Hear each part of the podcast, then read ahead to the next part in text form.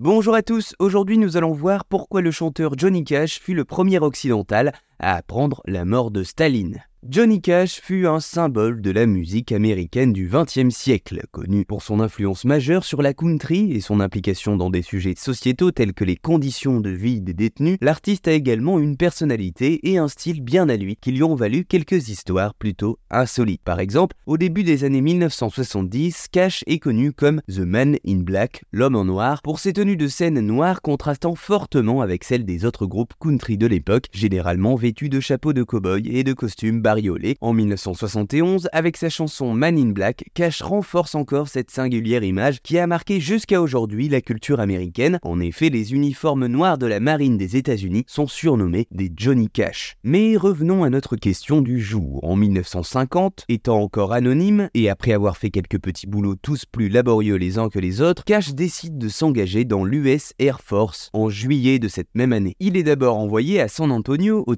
Pour y apprendre à décrypter les messages codés, puis est affecté au 12e escadron radiomobile de la sécurité de l'US Air Force à Landsberg en Allemagne de l'Ouest. Il passe donc trois ans à déchiffrer les télégrammes quand, le 3 mars 1953, il reçoit une nouvelle stupéfiante, Joseph Staline est mort. Alors à son poste, Cash est donc le premier occidental à avoir reçu et décrypté le télégramme. Voilà, vous savez maintenant pourquoi le chanteur de country Johnny Cash fut le premier occidental à apprendre la mort de Staline.